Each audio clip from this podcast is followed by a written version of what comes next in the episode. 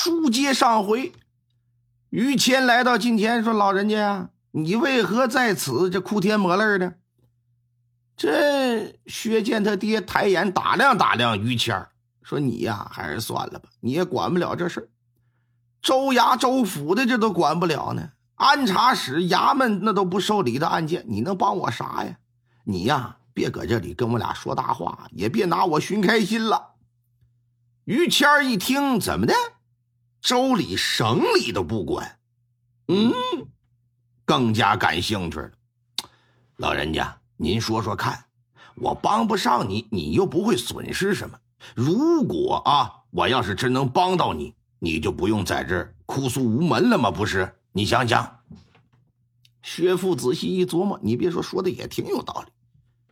这解决不了啥，我跟你叨咕两嘴，也算给我解解心宽呗。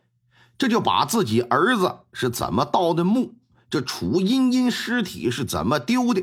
啊，过去一年，这薛楚两家经历了什么事这一股脑的就都说了一遍。于谦听了之后就觉得挺惊奇，同时对河南各级政府对待处理案件的态度啊，就觉得挺不满，但是可没有表露出来，也没有承诺什么，也没摆明自己的身份。他觉得呀，我不能光听你这老头一面之词，这事儿呢还得再调查调查。如果果真属实，那这事儿我定当。哎，我不能看着。在接下来两天当中啊，于谦是没干别的，除了见楚家人之外，还走访了楚家的邻居，确认了所有事情都属实，这就来到陕县县衙亮明身份，将不作为的知县尤世可就给当堂拿下了，暂时把他给我关入大牢，等待进一步处理。而后呢，调阅卷宗，了解一下楚茵茵的这个坟墓惊现大黄狗死尸和这个楚茵茵尸体不翼而飞的详细情况。看过卷宗啊，他就觉得疑点重重。首先，目前可以肯定的是什么呀？楚茵茵在下葬的时候，确实是躺在棺椁当中的，而且铺的就是那床棉被。但薛建说他。抠开坟墓之时，打开棺材，里边是一只死狗。事实证明，也确实是一只死狗啊。不过，薛建是在盗墓之前就知道里边是一只死狗，还是说打开棺材之后才知道的呢？这个问题应该搞清楚，因为这涉及到量刑轻重的问题。姚世可，你没有过问的。其次，如果薛建不知道那是一只狗的坟，那么在此之前。这坟是否被别人盗过？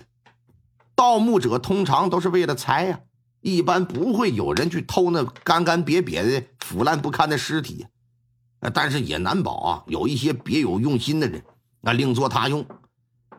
嗯，只是眼不前你把这尸体都给盗走了，还有必要再放进去一只死狗代替吗？你这按老话说，这不是脱了裤子放屁，多此一举吗？再有啊，狗脖子上那个铃铛，这什么意思？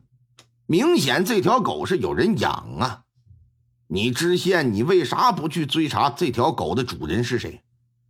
考虑到或许可以从这狗的主人身上找到一些蛛丝马迹，于谦呐就把县衙捕头孟超凡给叫了过来。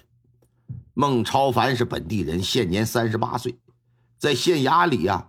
从役十年了，五年的捕头，啊，之前是个衙役，一直啊对当地的情况也都是非常了解，也具有一定的侦破案件的能力。来到近前，孟超凡往地上就这么一跪，说：“小人孟超凡，呃，拜见巡抚大人。”啊，孟捕头不必多礼，来起身说话吧。本官叫你过来呀，是想跟你说一下。那棺材里的大黄狗，那死狗啊，明显是有人养。目前来看，如果能够查清它的主人，或许会对侦破楚茵茵尸体失踪一案有所帮助。你呢，是本地人，又是县衙里的老人，想要调查清楚这件事儿，应该不难吧？大人，小人可不敢欺瞒你啊。对于此事吧，我早已进行了暗中的一些个调查走访。县城五里之外有个苗家庄，庄里有个大财主叫苗敬之，家里有良田三千五百顷，同时还做药材生意。苗敬之有俩儿子，老大叫苗隐，啊，是文人进士出身，在外地为官；小儿子叫苗显，是武举人出身，曾在军队之中任过职。但是前两年因为生了一场大病，这就回到家中疗养了。苗敬之心疼儿子，就给他留在了家里。这苗显吧，喜好养狗，曾经养了一只大黄狗，取名叫做勇敢。这狗可非常通人性，特别听苗显的话，可以说那是让他干什么干什么。整个苗家庄那没有人不知道。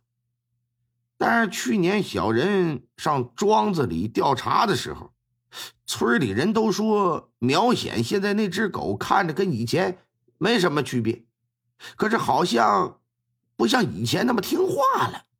而且苗显以往是经常带着狗在庄子里转来转去的，现在就很少带出来了。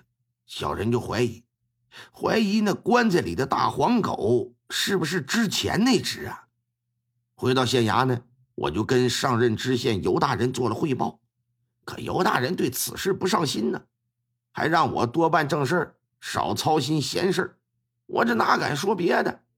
但小人可没有放弃调查，我隔三差五的，我还会到苗家庄去看一看。嗯，你能够有心去调查走访，这是值得鼓励的，也是值得肯定的。而尤世可作为父母官，在其位不谋其政，是着实可恶啊。他这个知县呢，肯定是当不成了。你除了怀疑那只大黄狗不是原来的那只之外，还有什么别的发现吗？嗯，是这样。去年年初，苗显的父亲苗敬之过了世，家里呀就剩下苗显和他母亲龚氏。据庄子里的人讲，以往龚氏很少出门，可自打苗敬之走了之后，龚氏几乎俩仨月就要出门一回。一去就是俩仨月，这才能回来。至于上哪儿，嗯，这可不知道。但是这事儿可挺可疑呀。于谦听到这里，想了想，既然这公事可疑，那就查一查吧，看看他到底去哪儿，都干了一些什么呗。这就秘密的派着孟超凡去盯着，只要这老太太离开家门，不管上哪儿，你都给我跟住了，而且一定要给我调查清楚，她到底。是干什么？